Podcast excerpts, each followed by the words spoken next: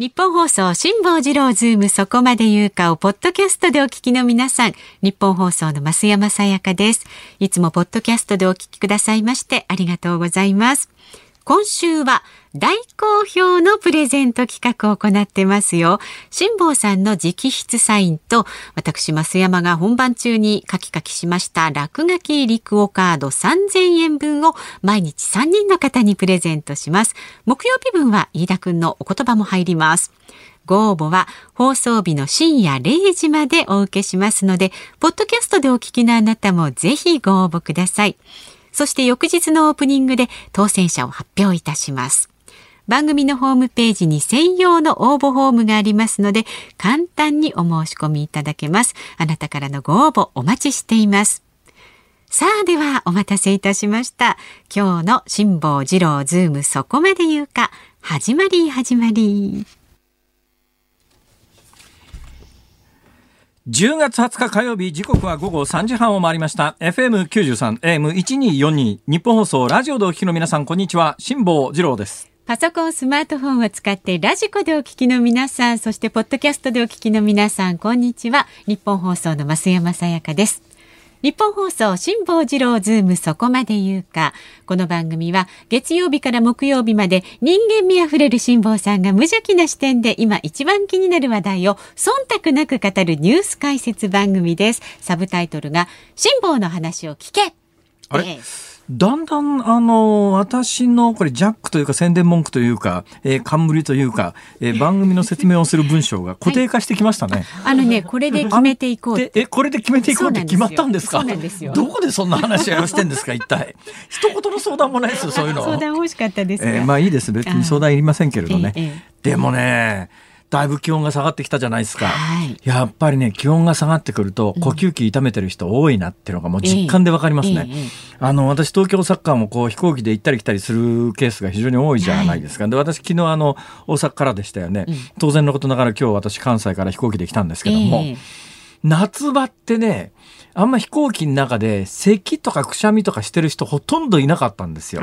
ところが今日あたりね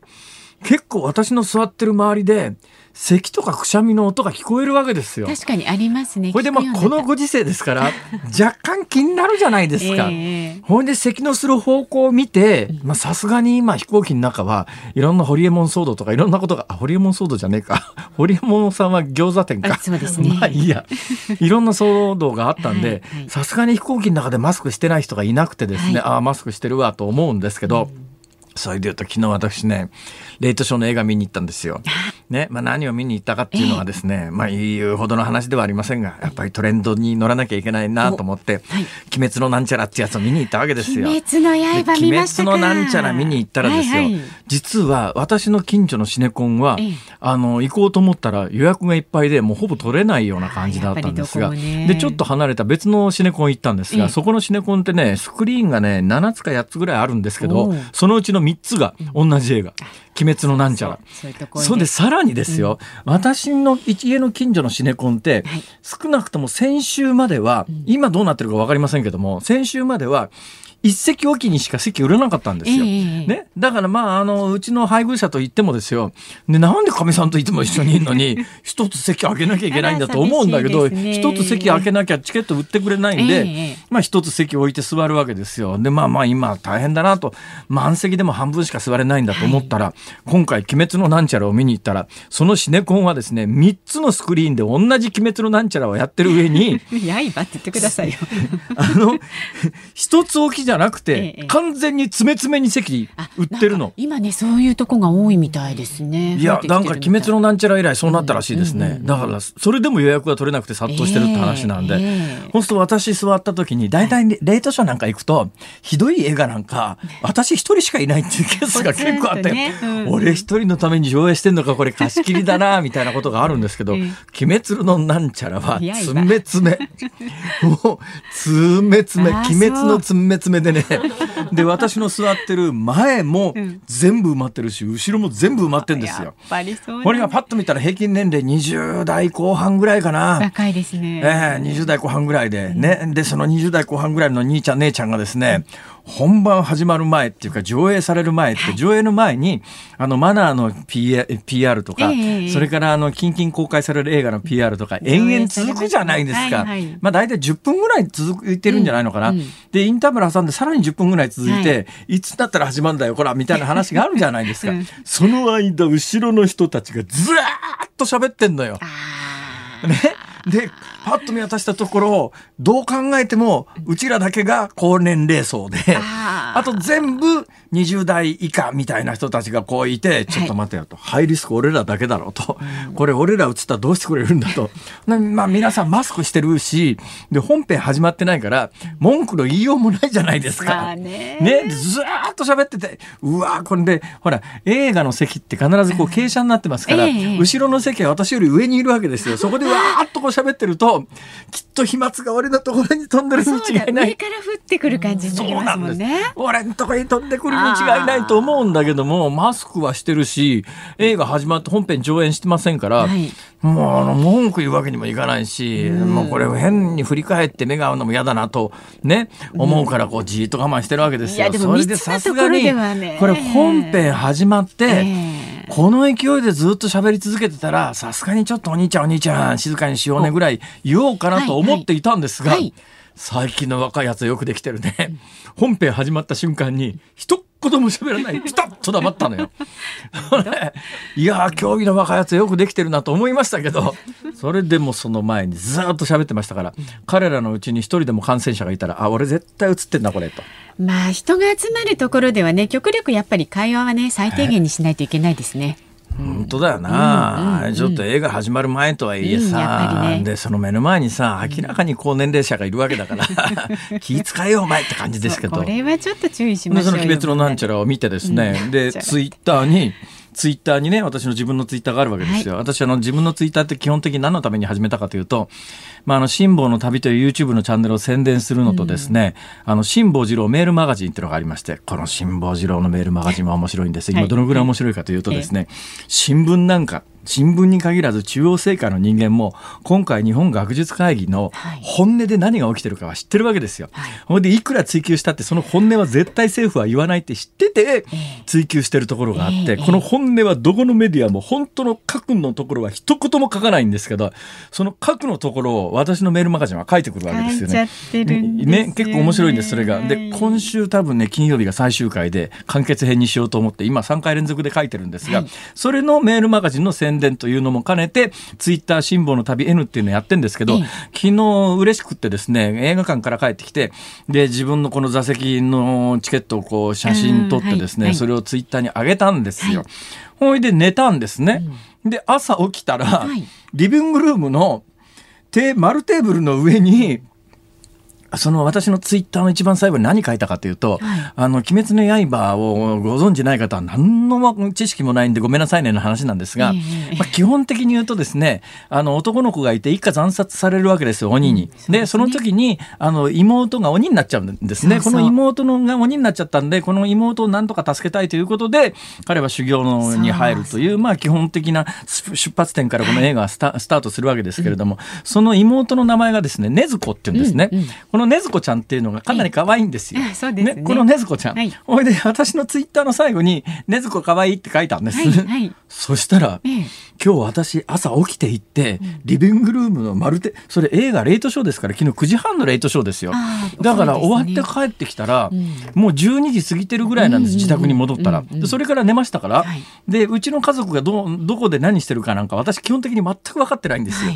でうち息子が2人いるんですけど、その息子の2人がどう行動してるかも知らないし私が昨日映画見に行って帰ってきた前後に彼らがどうしてるのか知らなかったし、うん、私のツイッターなんか絶対見てるはずがないっていう確信があるんです、ええ、私のツイッターどころか YouTube だってねうちのかみさんですら見ませんからね。冷たいですね。ちょっと寂しい。いやもうだからね、まあ、一切興味がないんだと思います、まあいいんですそれは、まあ、だけど、まあそんで私のツイッターにだからまああの私のツイッターってまだ2年ぐらいしか経ってないんですけれども、はい、ありがたいことに2年で8万人ぐらいの方があのフォローしてくださるようになっててですね、うん、その2万8万人の方にいやこの年だけども「鬼滅のなんちゃら見に行きましたと」で「禰豆子は可愛いです」みたいなことを書いてですね寝たら朝リビングルームの丸テーブルの上に、はいねずこのぬいぐるみが置いてあったの。えーこれ謎なんですよ。ほいで、うちのかみさんに、おい、これどうしてうちのリビングルームのテーブルの上に、ねずこのぬいぐるみがあるんだと聞いたら、うちのかみさんも、知らない。会話これで終わっちゃったんだ。えー会話これで終わっちゃったんだけど、わかんない。謎ですね。息子さんが買ってきてくれいや、だけど深夜でしょ？そうですよね。ねで、私が起きて行ったのが8時ぐらいなんですよ、朝。はいはい、で、昨日寝たのが、うん、午前1時ぐらいですから、インターバル間7時間ぐらいしかないんです。その7時間の間に、リビングルームの机の上にねずこのぬいぐるみが置いてあるんですよ。これ。俺、ちょっと怖かったのね。なんだか、うわ、怖えーと思って。というぐらいね、えー、世の中でえらい騒ぎにこれはなってると。どのぐらいの騒ぎになってるんだという話をですね、えー、まあおそらく、あの、私のこの番組を聞いてらっしゃる、あの、年齢層の方々、うん、まあ様々だとは思いますけれども、一定以上の年齢層の方は何言ってやがるんだこいつだと思いますけれども、その何や言ってやがるんだこいつの方でも、うん、あの、若い方、あるいは隣近所でお話をするときに、はい、いや、鬼滅のなんちゃらっていうのがすごい流行ってて、どのぐらい流行ってるのかっていうのが、基本的にどういう構造になってるのかが分かるように、今日はあのお話をいたしますんで。はい、ですか。だから興味のない人は特に聞いていただくと、はい、へえ、そんなことになってんだ。あ、ちょっと知ったかぶりもできるかもしれないですね、これでね。じゃあそんな感じでいきますか。大いに納得しております。ね、ねずこのぬいぐるみが机の上に。まあそれ謎ですけれども。怖いよ。番組ツイッターでねずこの真似をしてると。あ、私が。あ、ああ。ねずこの真似してるらしいやいやいやいや、増山さやかさん、ねずこのね、多分コスプレやったらすごい。私ね、ネットで見た中で一番やっぱすごいなと思ったのは、女優で、あの、結構いい年、いいごめんなさいね、いい年って言っちゃ申し訳ないですけど、お子さんが二人いらっしゃると思いますけど、熊田陽子さんっていらっしゃるじゃないですか。熊田陽子さんのねずこのコスプレすごいっすよ。あ、そうですか。はい。熊田陽子ねずこコスプレすごい。だけどそれ見た瞬間に、これ増山さやかねずこコスプレも相当いけるんじゃないかと。こう思ってですね。ひどい感じにあの加工されてますけどね。非常に、えー、出来の悪い、いやいや、あの、不安定な、いや、あの、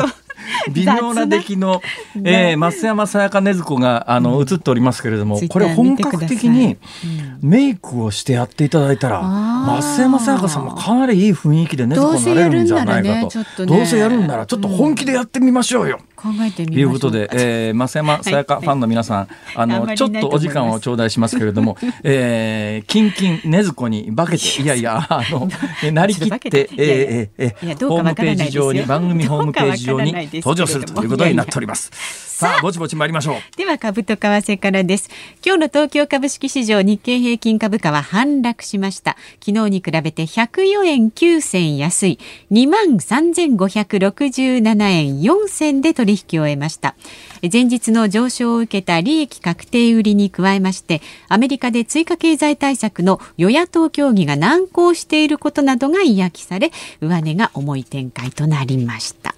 で、現在、えー、為替相場は1ドル105円50銭付近で取引されています。昨日と比べますとだいたい10銭ほど円安になっています。まあ今日ねアメリカ大統領選がどうなるのか専門家の方に話していただくんですけれども、はい、ちょっとやっぱり11月3日大統領選挙終わるまで終わっても11月3日すぐにこれ結論出るかどな、出ないのかも微妙なところではありますが、この株価その他為替もですね、それまではちょっと神経質な展開になるんじゃないの？と、えー、いうことになっております。はい、辛坊治郎ズームそこで言うか。この後すぐのニュース解説ズームオン。1本目は各世論調査で菅内閣の支持率に変化。日本学術会議の問題が影響かということにつきまして辛坊さんに分析してもらいます。4時台にお送りするズームオンなんですがアメリカ大統領選挙劣勢のトランプ大統領に切り札は残されているのか。ここで明治大学政治経済学部教授の雲野元夫さんがスタジオに。そんなこと聞かれても僕 わからない。いやいやいや。生出演されます大丈夫ですか？大丈夫ですか？これご本人。いらっしゃる。おいおい。ちょっと志保さん。えだってさっきまでテレビ出てたじゃん。あ確かに。え？どうやって？めちゃくちゃ早いですね。瞬間移動？うんのさんどうなってんですか？今までテレビ見てましたよ私。あでも確か場所近いです、ね、え場所近い？近い近い。宮根さんとこで、ね、びっくりもう本当に。で5時台が特別企画です。こちらもねご期待ください。辛坊治郎がこっちから行くかということでコロナ禍で頑張る企業の本社を辛坊さんが直接訪問しています。今日はアサヒビールに出向きました。塩沢健一社長へのインタビューございますのでね。言っちゃいけないこと今言っちゃいそうになっちゃったな、えー、塩沢健一社長なんですけども、はい、話むっちゃ感動的で面白いんですよ、えー、素晴らしいんだけど、はい、あのパッと見た瞬間に、うん、あ俺この人会ったことあるあそうなんです思ったんです、うん、これね本人がねどういう気持ちになるのかわからないんで、ええ、ちょっとこれ電波に乗せていいのかどうなのかわかりませんけれどもパッと見た瞬間の、はいはい、ああ富士で BS やってるキャスターの人と同じだと。これ。反り町反り町反町と似てないっすか？かにちょっと似てる感じがありますそうなんですよ。その反町のおかげで私は BS 日テレやることになったんですよ。知ってますか？あ反町に対抗するために、ね、そうなんですよ。だからね私ね BS 日テレの副社長かなんかに話話持ってこられて、はい、すいませんそれどういう状況ですかって。いやこの時間ね、うん、とにかくね BS 富士の反町っていうのが強いんですよ、こいつに勝てんのは辛坊さんしかいないと思ってお願いしに来ましたって言って BS 日テレの人が言ったんですよ、はい、私それ聞いた瞬間に、反町隆史なら相手にとって不足はないと。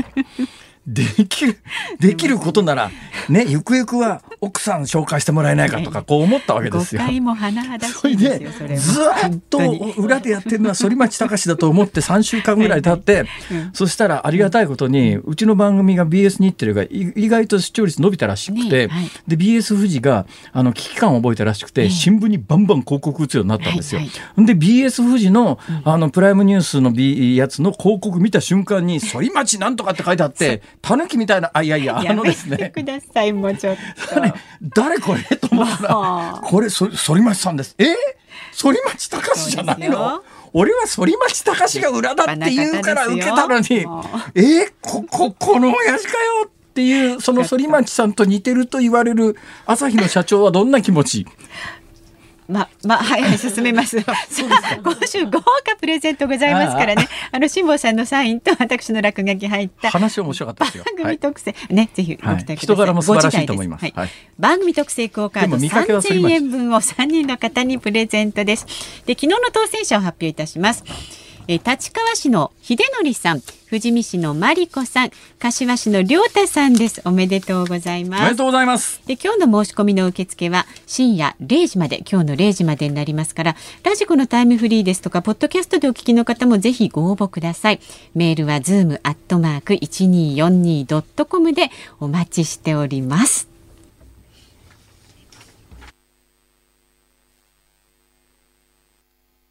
ニッポン放送辛坊治郎ズームそこまで言うか。このコーナーでは辛坊さんが独自の視点でニュースを解説。まずは昨日夕方から今日この時間までの話題を1分で振り返るズームフラッシュです。ベトナムを訪問中の菅義偉総理大臣はグエン・スアン・フック首相と会談し日本からの防衛装備品移転を可能とする協定締結に合意しました。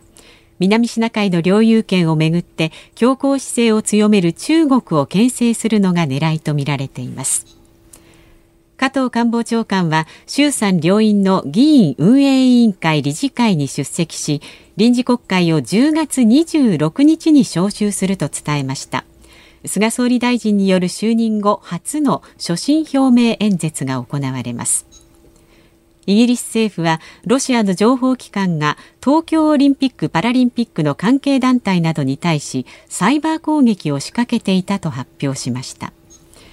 中国国家統計局は今年7月から9月期の中国の国内総生産が前年の同期に比べ4.9%増加したと発表。2期連続で GDP がプラスとなりました。昨日石川県加賀市の商業施設に熊が侵入し警察への通報からおよそ13時間後に猟友会が施設内の熊を射殺しました。施設は1日臨時休業しました。映画鬼滅の刃が公開3日間で興行収入46億2311万円に到達しました。この公開3日での記録は日本国内で公開された映画の興行収入歴代1位となっています。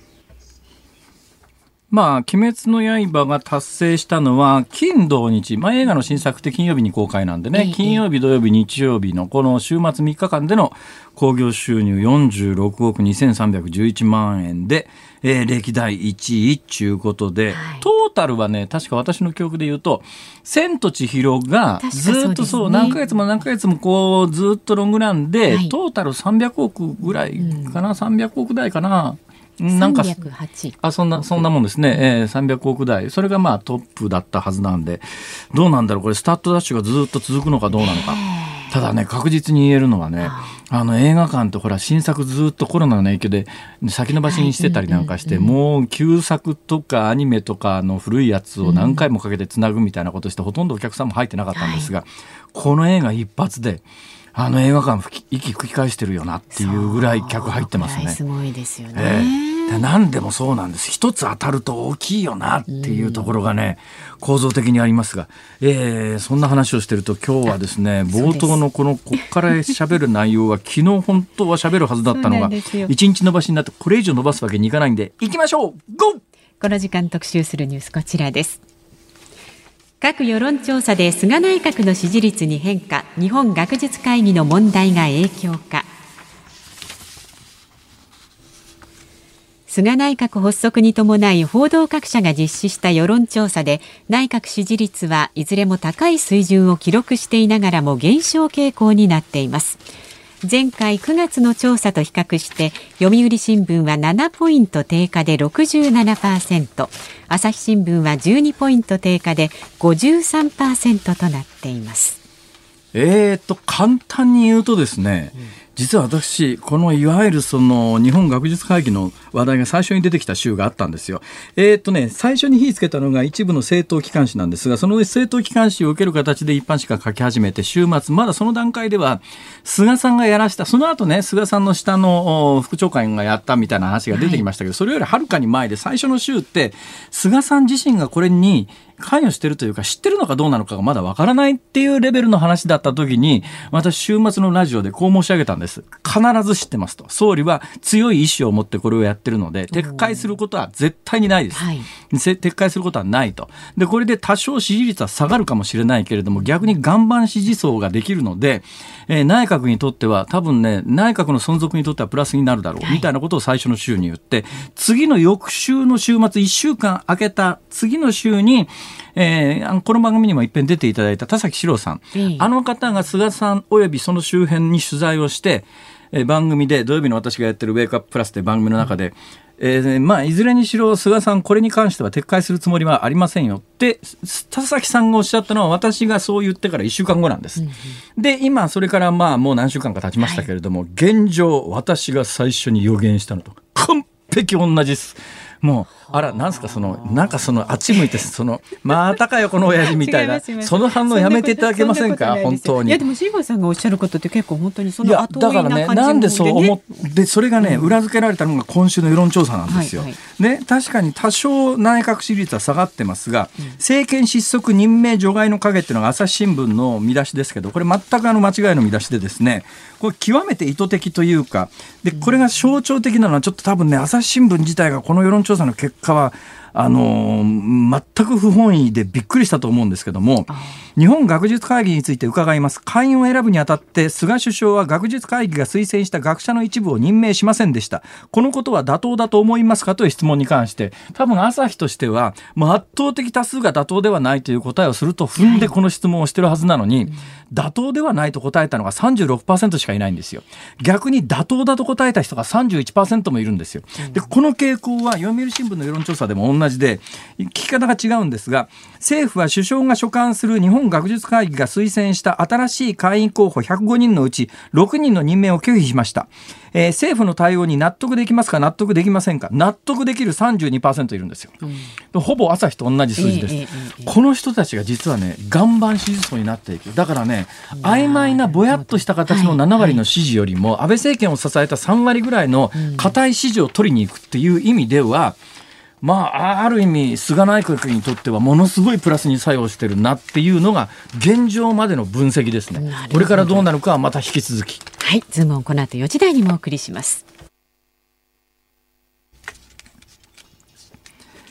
10月20日火曜日時刻は午後4時を回りました。有楽町日本放送第3スタジオから辛坊治郎と。増山さやかでお送りしています、えー、メールいただいてます、はい、ありがとうございます。江戸川区43歳のイエンパさん。へいへい鬼滅の映画は IMAX で見るとさらにいいらしいですよ。ですね。私も2回目を IMAX で今度見ます。あ、2回目いらっしゃるんだ。うん、あのね、アニメなんだけど、アニメのあの、まあ当然のことながら昔ながらアニメってセル画にですね、はい、えー、こう書いて、うん、えー、それをこう何枚も重ねていく手法が取られてますよね。えー、まあ今回ももちろんベースはそれなんだと思いますが、背景その他でですね、どうもこれやっぱりね、コンピュコンピュータグラフィックだろうなっていう画像と、もう実にうまいことミックスして、で、うまいことミックスなんだけども、うん、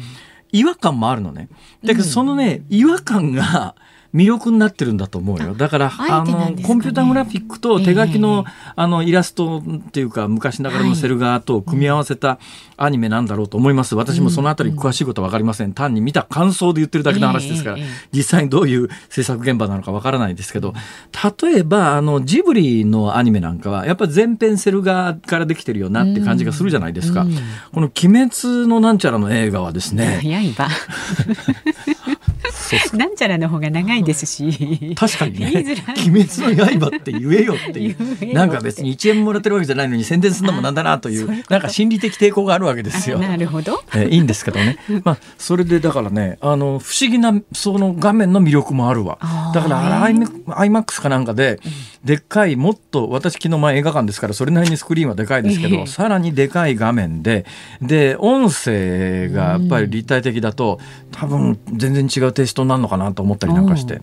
ええ。まあ、2回目を私が見に行くかどうかというとうちの近所に iMAX はないんでね。あそうですこの会社のすぐ近くにありますよ。日本放送のすぐそばには。あそうですか、ぜひどうぞ。そうですね。はい。なんでそんなにテンション下がっちゃうんだろう。あれおかしいな。いやいやかっこいいんですよ主人公が。はいはい。えっと、はい、そうですよ。次郎が被ってるじゃないですか漢字そっくり炭治郎の次郎。いや炭治郎君もかっこいいんですけど炭治郎君はまだまだ修行の身で、うん、今回あの主人公本当の主人公っていうかまあどっちが本当の主人公かわかりません。本当の主人公はまあ炭治郎君なん、うん、炭治郎君と禰豆子なんでしょうけど、ね、そうじゃなくて今回の映画の主人公っていうのがまたいるんですよ。煉獄っていうのがですねこれがねこれがねなんかね、すごいこう画面の、それ巨大な映画のスクリーンの半分ぐらい顔になることがあるんですけど、はいはい、それがね、なんかね、目つきが、なんかちょっと異様なんですよ、それがね。この異様な目つきっていうのが、わざとなのかどうなのかっていう。で、テレビアニメのシリーズよりも、ギャグの良さちょっと少ないかもしれないです。テレビアニメのシリーズって、割とね、ギャグのところも、うん、ギャグの様子も結構それなりにあったりなんかするんですが、もうちょっとシリアスかもしれないですけどね。えでもあの主人公のその煉獄っていうのがめっちゃかっこいいことは間違いないですね。あ、はい、本当だかっこいい、えー、ちょっと私も近々行きますんでね。そうっすか。はい。はい。あまだ行ってないんですか？まだ行ってないんですよ。そうですか。お嬢様と行かれるんですか？一人で行きます。あ、そうですか。わ、はい、かりました。じゃああのわかりました。えー、っとサブディレクターの鍋谷君も行きたいって言ってますから。みんなで行きますか。さあ、はい、そんな話してる場合じゃないですよ。5時台はですね、特別企画が待っています。辛坊治郎がこっちから行くか、コロナ禍で頑張る企業の本社を辛坊さんが訪問するんですけれども、今日はですね、アサヒビールに行っております。塩沢健一社長へのインタビューございます。えとても魅力的なお話を伺うことができましたが、はい、見かけはどんな人かというとですね、えー、BS 富士に出ている、えー、反町さんにとてもよく似てると。雰囲気はありますね。ね。それから今週はあの私、たぬき親父とか言いましたけど、たぬき親父はあくまでも BS 富士の反町さんのことを言ってるわけで、塩沢さんのことを言ってるわけではありません。言い訳にならないと思いますが、豪華プレゼント企画も帰ってきていますよ。世界に1枚しかいない辛坊さんのサイン入りクオカード私もちょこっと落書きをしますそっちの方が重要でしょそれね。3000円分を3人の方にプレゼントです。さあニッポン放送辛坊治郎ズームそこまで言うか。この後はアメリカ大統領選挙トランプの誤算について明治大学政治経済学部教授の雲野元夫さん登場です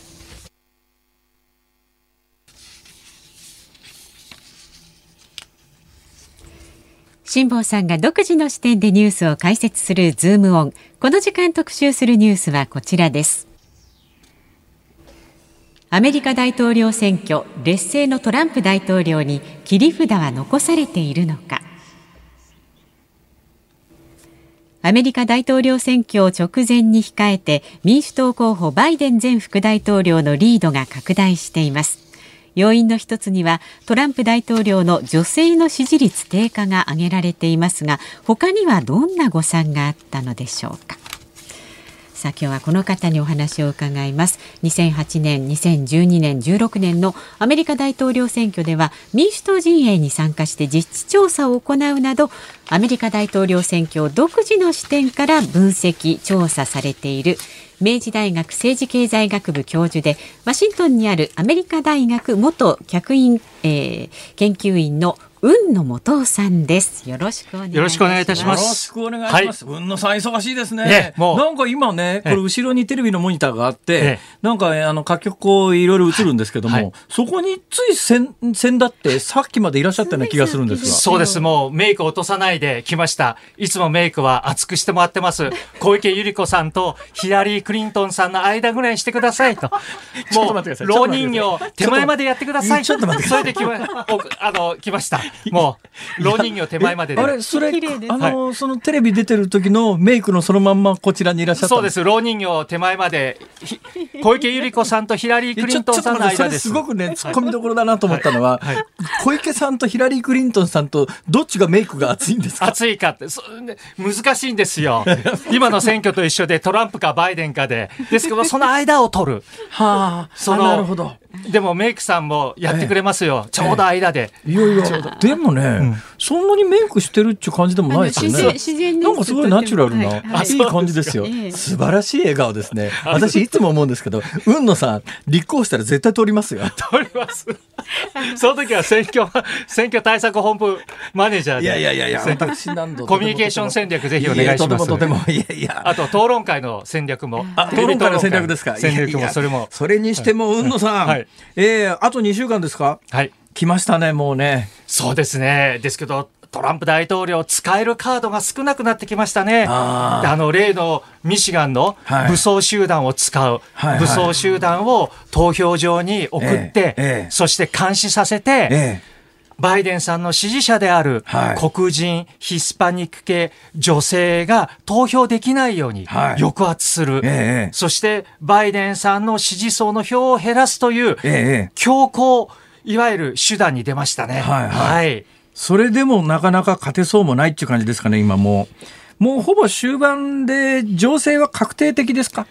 いや、野さんの見るところ。まあ、あの、トランプ大統領のですね、今回のミシガンの見てますと、あの、ええ、ミシガンの知事、女性知知事ですね、民主党の。拉致時、拉致未遂みたいな話になりましたね。ウィットマー知事のはい、何があったんですか、あれは要するに。つまり、え民主党の知事ですから、ウィットマーさんは、はい、トランプ大統領が早く経済を再開したいと、え、それに抵抗して、はい、ロックダウンをやってたんですね。なるほど。それで、学校も閉鎖してた。だからトランプ大統領は、中西部ミシガンで、バイデンさんに6.2ポイント平均値で負けてるんですよ。なるほど。フロリダはまだ1.4だから逆転可能性ある、はいはい。はい、ですけどミシガンの開きをどうしても縮めたい、ええ、知事が邪魔なんですよ。いやそれ拉致したって無駄でしょ。逆に逆効果逆効果なんですよ。ですから拉致してでしかもあの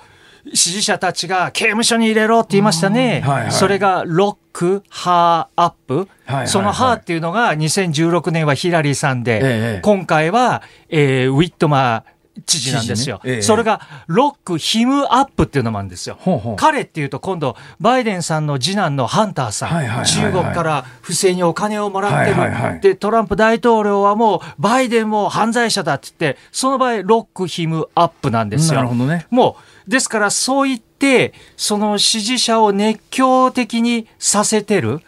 ですけどもそれ裏返すとトランプさんの焦りですよね。うんはい、その今、息子さんの疑惑で言うと、はい、なんかニューヨーク・ポストかなんかが書いたらしいです。ね、ニューヨーク・ポスト、私もね、ニューヨーク住んでたんで、あ。のデイリーニュースとニューヨーク・ポストのね、ポジションはよくわかるんですけど、いわゆるなんだろうね、うん、大衆紙っていう位置づけですかね。そうです。ニューヨーク・ポストは大衆紙で、結局、ニューヨーク・タイムズがトランプさんの税金問題で、はいはい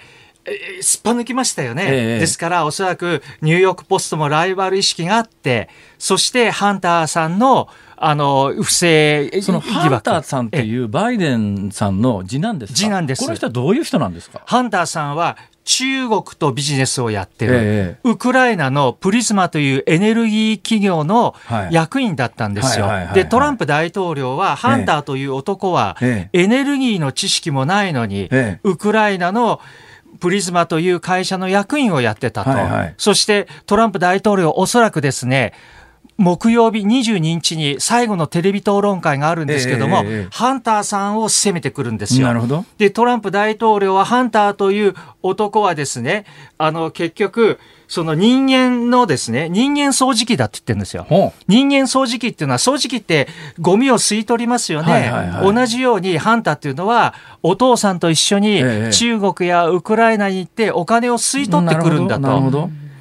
ですから人間、あの、掃除機であると、そして仲介者であるって言ってるんですよ。ほうほう仲介者っていうのは中国とお父さんのバイデンさんの仲介者、ウクライナと、えー、お父さんの仲介者、ロシアとお父さんの仲介者と、そういう男で腐敗してると。なるほど。バイデン一族はもう腐敗してるんだと。そこをおそらく22日の最終回のテレビ討論会で、それがね、攻めてくる。疑問があるのはまずですね、それはあくまでも息子さんの疑惑にとどまってる限りは息子さんじゃないですか。そうです。えー、バイデンさん本人との、なんか今回ニューヨークポストが書いてきたのは、バイデンさん本人となんか関係があるようなことを書いてきたっていう話でしょ？そうです。結局、バイデンさんが、その息子さんが仲介して、そのエネルギー、ウクライナのエネルギー会社の役員と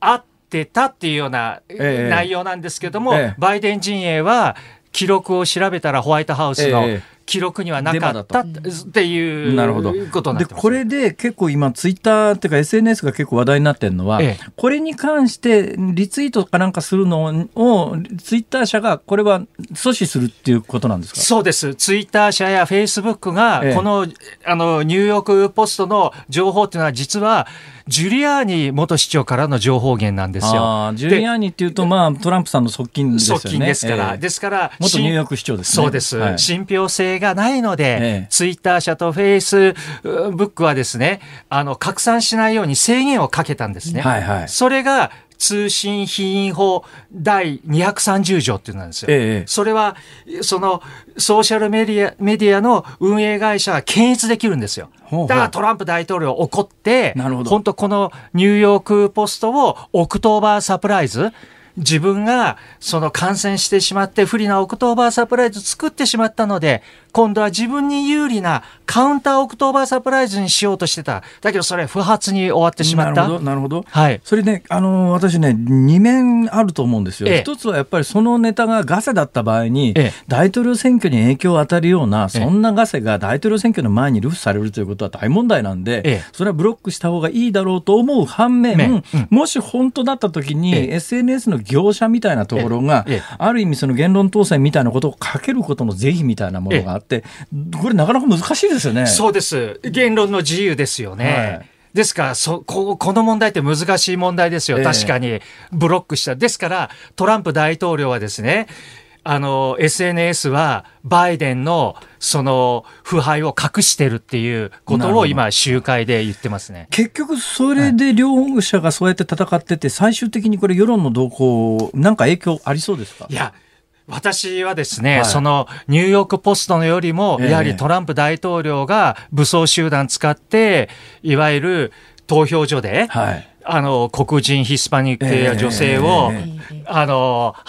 投票させないようにしてる、はい、それでやはり女性票がかなりやっぱ逃げたんですよ。で、ハリスさんとペンさんのあの副大統領同士のテレビ討論会も、ペンさんがちょっとこう割り込んで、はいこうなんていうんですか？自分の方が上だとよく知ってるんだという目でこうちょっと女性を低く見ましたから、それでやはり女性票特に郊外の女性票が逃げてるんですよ。なるほど。無党派はもう70%がバイデンさんつってますよ。なるほど、ええとなるともう今のところの流れで言うと前回のような、まあ、あのヒラリーがヒラリーさんがなんとなく世論調査では優勢だったけど最終的にひっくり返っちゃったみたいなことにはどうもなりそうもないっていう。ないって言いたいんですけどもバイデンさんのそのリードがヒラリーさんの時よりも小さいんですよ。え、そうなんですか？そうですよ。ヒラリーさんの方がよっぽどリードしてましたよ。バイデンさん、今、激戦州で縮められてきてますよ。例えば、えー、あのペンシルベニアもそうですよ、先週よりも今週の方が縮んでますよ。ペンシルベニア。ペンシルペンシルベニア州、今、3.8ポイントなんですよ、はいはい、平均支持率が。はいはいはいはい、つまりあの、統計の誤差で4.5から5ポイントとすると、これ、ええ、結構誤差の範囲に入ってきてるんですよ、ペンシルベニアが。で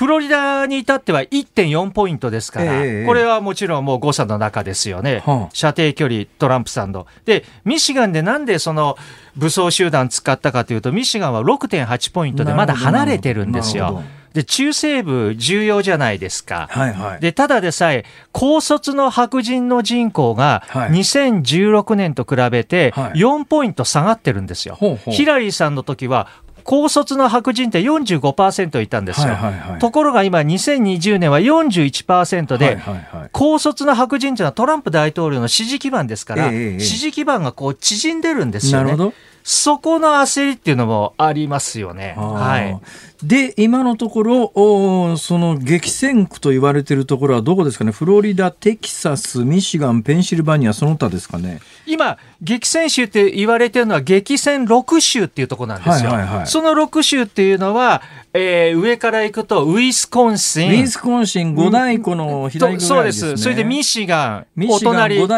西部、ね、カナダとの国境ですね。そうです。そしてペンシルベニア。ペンシルベニアはニューヨークのすぐ左下って感じですね。そうです。ですが、ピッツバーグの辺はほとんど中西部ですよね。はいはいはいはい、そしてノースカロライナ。ノースカロライナは東の大西洋沿いですけれども、まあ、ワシントンのもうちょっと下の方ですね。下です。はいはい、そして、ああ、すみません。ペンシルベニアありましたね、その上に。ペンシルベニア、はい。はい。はい、ペンシルベニア。そして、えー、フロリダ。フロリダ、はい。南、南、南部。ですね、はい。そしてアリゾナの西部。はい。アリゾナ。アリゾナ西部です。はあの、カリフォルニアの横。はいはいはいはい。はい。アリゾナね。そうすると、全部で6つで、これが激戦6州。テキサスはどうなんですか？テキサスは入ってないんですよ、激戦6州には。テキサスもうどっち寄りなんですか？民主党なんですか？テキサスはまだ、あの、競ってるんですけども、この激戦6州っていうのは2016年、はい、で、ヒラリーさんとトランプさんの支持率、あの、差がですね、はい、5ポイント以下だったんですよ。はははそれで激戦6州って呼んでるんですよ。なるほどで、今回の選挙で、この激戦6州が、ですから11月3日投票日ですよね。はいはい、日本時間の11月4日、ええ、トランプさんの、えー、支持者の方は当日、投票に行くっていうのが6割ですから、ええ、そこでこの6州でどう出るかっていうのが注目なんですよ。なるほど。はい、これ11月3日のまあ投票日当日ですね。えええー、まあ開票速報番組みたいなやつやりますよね。はい、やります。でその時に、郵便投票とか事前投票、まあ日本でいうところの期日前投票みたいなものの数字も加味されたものが出てくるわけです出てこないんですよ。出てこないんペンシルベニア州は特に郵便投票が遅れて、その後に開票するので、はい。その我々が11月4日のお昼頃見る結果というのは、ええ、郵便投票が入ってない結果を見るんですよ。はあはあはあ、そうすると、トランプさんの支持者の6割は、はい、投票日当日に投票するっていう方たちなんですよ。となると、えー、もしかすると投票日当日の票だけだとトランプさんが勝つ可能性もないとは言えないということですか、そうなんですよ、実は。そうなった場合、トランプ大統領が勝手にですね、え勝利宣言する。その段階では郵便投票はカウントされてないと。カウントされて郵便投票はどっちかというとバイデンさんに有利。そうです。バイデン支持者の7割が郵便投票の7割いくんですよ、バイデンさんの方が。えー、だから郵便投票入れるとバイデン逆転っていうふうになるシナリオがあるんですよ。ということは最悪の事態としては11月3日の大統領選挙、つまり11月4日日本時間の午前中に判明する段階でトランプさんが投票で勝ったって言って、だけどその場合カウントされていない郵便投票がその後出てきたらひっくり返ってバイデンさんが勝った両方勝ったっていうのがあるんですよ。で、トランプさんが最初に勝手に勝利宣言しても、バイデンさんは決して敗北宣言はしませんからね。郵便投票が入ってないので。なるほど。ですから、やはり、あの、バイデンさんは、その、結局ですね、11月3日、日本時間の11月4日のマージンなんですよ。この6州で、どれだけ例えばトランプ大統領が勝ってるのかっていうところなんですよね。はい、で、ね、逆にバイデンさんが勝ってたらもうこれはバイデンさんなんですとなると、11月3日、日本時間の11月4日の午前中明らかになる投票結果で、ええ、そのタイミングで、え、あの、バイデンが勝ってたらもう確定ね。確定ですよ。これはもう、ですけどもトランプ大統領はこう言うんですよ。武装集団をミシガンとかに送ってますよね。はいはい、そうすると、おそらく、この人たちは極右です。はい、極左の人たちもいるんですよ。はいはい、おそらくここで衝突が起きる。はいはい、混乱が起きると、ええ、トランプ大統領は、トランプ支持者が投票できなかったんだと。とこれは問題だと。これは裁判だと。当然、トランプ支持者は極左に邪魔をされたんだと。本当は違うんですよ。黒人とヒスパニック系と女性が邪魔されてるんですよ、極右に。だけどトランプ大統領としては、衝突が起きて混乱起きれば、そのような議論が可能になってくるんですよ。なるほどね。そうすると、これはもうトランプ支持者が投票できなかったんだと。いや、これは選挙妨害だと。っていうふうになって、これはもう裁判だと。裁判に行くと。そうなるともう収集つかないですね。そうです。ですけど、裁判に行っても、まあ、バレットさんとかカバノさんは、はいはい、トランプの方入れるかもしれないんですけども、これはもうアメリカの最高裁判所の一審をかけた問題ですよね。で、最高裁の判事なんですけれども、ええ、まあ、一人、あの、民衆党寄りの方が亡くなられて、え、で、まあ、まあ、あの共和党寄りの人、今一人入れようって話な、あれ、まだ確定してないですよね。してないですけど、おそらくバレットさん指名入りますか入りますから。入ると、まあ、よく言われるのは、共和党対民主党の比率が、まあ、6対3になるって言われるじゃないですか。すね、ただし、それはもう必ずしもその6人の最高裁判事がトランプさんに有利な判断をするとは限らないということです、ね、そうですね。というのは、まず第一に、そのようになってですよ、バイデンさんが勝ってて、はいはい、最高裁が逆転したって、これ、ええ、もう世界から、アメリカの最高裁判事どうなってるんだと、ね、っていう目ですよね。え、で、しかも、ロバート主席判事は不動票ですから、はいはい、ロバートさんが行く可能性がある。なるほど。そうすると5対4になる。はいはい、しかし、トランプ大統領が指名したうちの一人の方っていうのは、トランプ大統領に反した投票もやってるんですよ。えー、ですから、その方がトランプ大統領を裏切ると逆転の5対4になるっていうこともあるんですよ。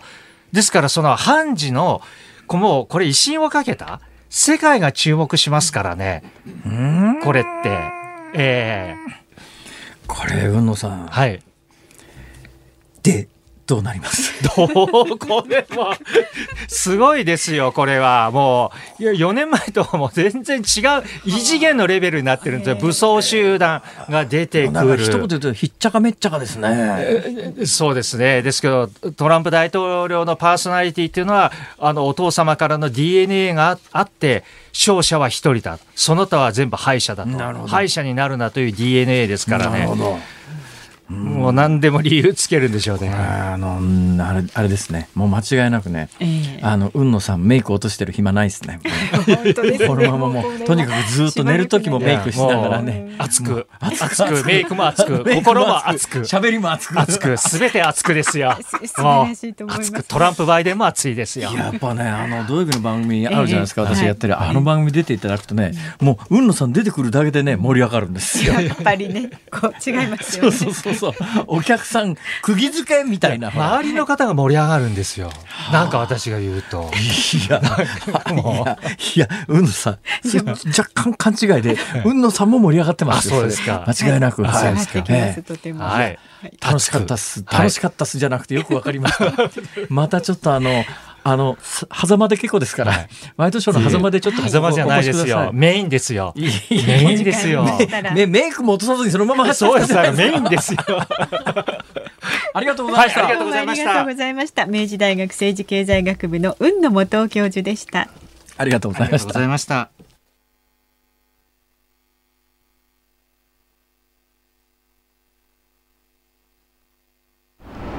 やってきておりますのが浅草の浅草寺からそうですね。5分10分の距離ですかね。朝日グループホールディングス本社ビルであります。でこの本社ビルなんですが22階建てなんですけども1989年に創業100周年を記念して建てられたものでえー、下のガラスがね金色してるんですけどこれはまあビールですね。全体がビアジョッキです。で上の21階と22階は白い突起があるんですがこれがビールの泡だそうです。そしてその隣はあの超有名な、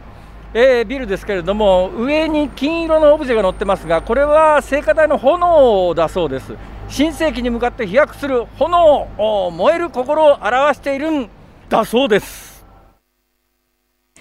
さあ今日と明日の2日間この時間は体当たり企画第2弾です。辛坊治郎こっちから行くかということでね体を張って辛坊さんがそうですね。前回はあの富士急ハイランドで命をかけるという あの命を落としそうなネタでしたけどこっちはあの、うん、今回はね命を落としそうではないですね。はい、ね。えー、人生のこう参考になりますね、うんうんうん、はい、今日はアサヒビール塩澤健一社長にコロナ禍の対応などを伺っています改めてご紹介しましょう。塩沢健一朝日ビール社長。どうぞよろしくお願いします。どうぞよろしくお願いします、えー、さあ、えー、そんな中今年に入ってコロナっていうのは影響ありました？いやもう大変な影響です、えー、正直言いましてリーマンだの何だのいろいろありましたけど、はい、もうそんなもの比じゃありません。あそうですか、はい、大きな影響ですでもね、ビールはほら家でも飲まれるわけだから、はい、そんなに影響ないんじゃないかとも思えるんですけどもちろん家で、まあ、要するに家飲みと言われますけど、はい、家飲みの部分は堅調なんですけども、えー、まあ、ビール類と言われるんですね。ビール発泡酒新ジャンルってあるんですけども、はい、家庭で飲まれるのは新ジャンルが多いんですなるほど。一番安い価格のものにだんだんだんだんなってきましてですね、はい。まあ、またこれで一気に加速もしてるんですけどもその中でいうとやっぱりビールの比率は業務用外で飲まれるのはこれほぼ100%ビールです、えー、それでいうとですね飲食店さんがやっぱり閉まってしまうっていうのは我々にとって大変大きな影響まあ、それとビールの特性上ですね、まあ、一人でしんびり飲む酒じゃなくてですね仲間とワイワイ飲む酒ですので、はい、そういう場面がなくなっちゃったというのはですね非常に厳しいですよね。どうですか？そんな中今後の戦略は？結局ビールを飲んでらっしゃる方っていうのは味なんですよね、えー、我々は特に今の外食産業さん見てですね何のお手伝いができるかっていうとですねまあ、いろいろやりました。例えばそのケータリングの水を手伝いしようとかあの社内でももしくは有効企業がありますのでそこにもお声掛けしてですね注文したりもしましたけどやはり続かないしそれでは支援にならないんですなかなかですね。で結局は何だかって言ったらやっぱりしばらくぶりに飲食店で飲んだ生ビールの味はうまかった。なるほど。これがやっぱり一番だと思うんですね、えー、ですから今よりいい状態で生ビールを出してもらおうと。これをやることがやっぱり最重点だなというふうに思ってまして今一生懸命そう取り組んでますあの我々メンテナンス部隊を持ってるんですけどもそれはもちろんメンテナンスしてるんですけどもでご自身でお店の方にやっていただくそれだけじゃなくて我々営業マン営業マンも普段洗浄とかしませんけどもこの時期は洗浄しろと言ったらなかなかその商売の話もできないんだからだとしたら今日はねビールサーバー洗いに来ました。っつって上がってこいと。そうするとその日は美味しい生ビールが飲めるということになりますんでそれを突き詰めてやっていくことが最終的にやっぱりお店の支援になるしま我々にとっても大変大事なこと。またこれが回り回ってうまく家庭でも飲まれるのもやっぱり生ビールがうまかったらやっぱりビールだよねっていう形の流れにつなげていければなというふうに考えています。あのまあ、もちろん主力でスーパードライなんだろうと思いますけどそれでもやっぱり低価格の商品でいろいろ経営努力をされてきたじゃないですか私なんかね消費者の立場から考えると企業が頑張ってると美味しく安く提供しようと思ってるのにそのたんびにあの税金変わってですね トータルの税収が同じになるように国税バランス取るんでせっかくの企業努力がなんだと単純に思うんですがこれなかなか社長さんとしては言いづらいですよね。なかなか言いづらい部分もあるんですけどもでも確かに日本のビール会社の技術力がすごいと思います。特に私ども朝日座リッチというのを出してるんですけどこれ非常に好評いただいてですね間違いなく今年はいけると思ってますし、まあ、二極化してますんでねやっぱりそういう層を求めてらっしゃる方がいる以上ですねやはりそこはそこの戦いをきちっとやっぱり勝たなければいけないなというふうにあの考えています。とても興味深かったのはですね、キャリア的に私と似てるっていうか、普通にサラリーマンで新卒で入って、はいほぼ同じ時代を生きてきてるんで時代背景とかもわかるわけですよ。えー、で、まあ、普通にサラリーマンとして入られた方が、まあ、何十年間こう真面目に頑張って勤め上げて社長にまで至るという道筋がですねとっても興味あって、でまたこれあの私前々からあの浅草のね雷門のすぐ近所のところに巨大な金色の雲のようなオブジェがビルの上に乗っかってるんで目立ちますよね。よね。あのビルいっぺんちょっと行ってみたいなと思ってたんですが、今回念願かなって行ってみたら、あの金色のオブジェが乗ってる隣のビルが本社ビルなんですけど、あそこの本社ビルの1階入っていくと1階のフロア入ったところに受付の方がいらっしゃいますよね。それ以外に、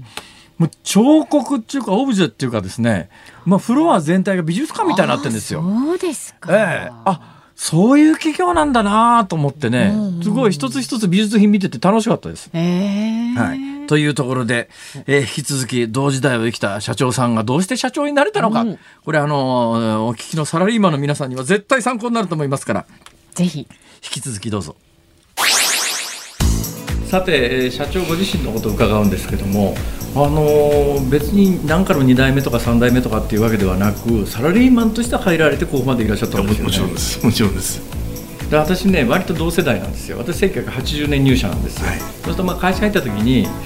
うんどのぐらいのポジションまでサラリーマンとしていくかなって誰でも考えるじゃないですか。どうでした社長は？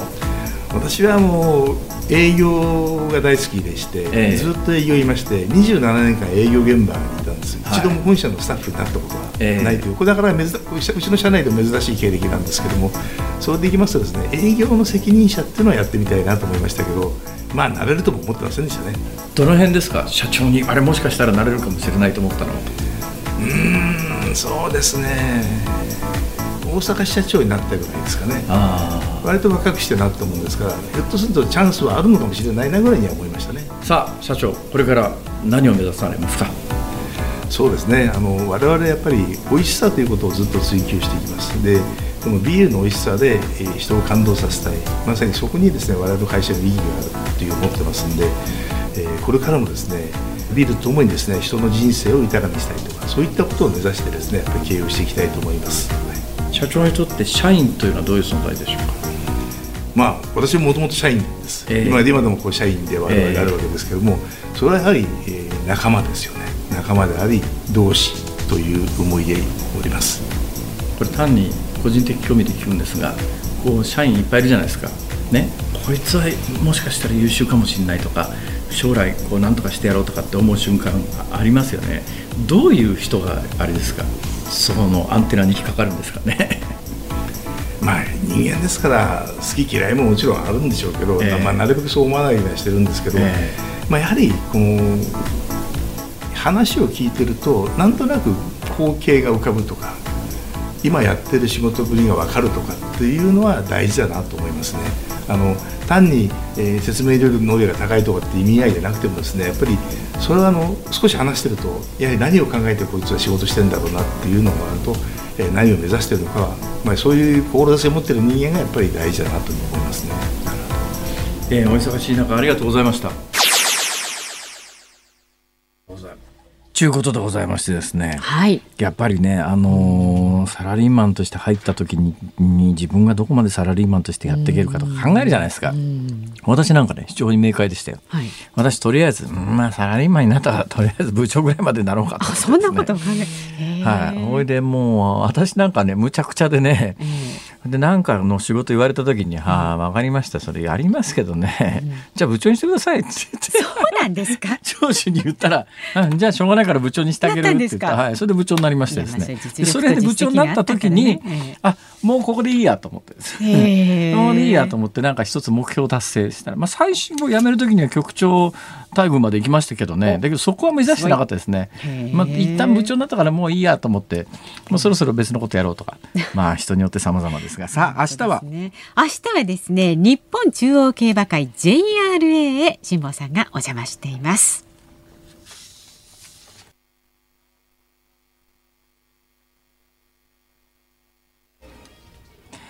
お送りしているのはチャゲアスカで Say Yes、えー、101回目のプロポーズというね、はい、えー、月クですよね。いわゆるあの月曜日の9時のフジテレビのドラマで最高視聴率36.7%。1991年の夏に放送されたドラマですが、浅野敦子さんと、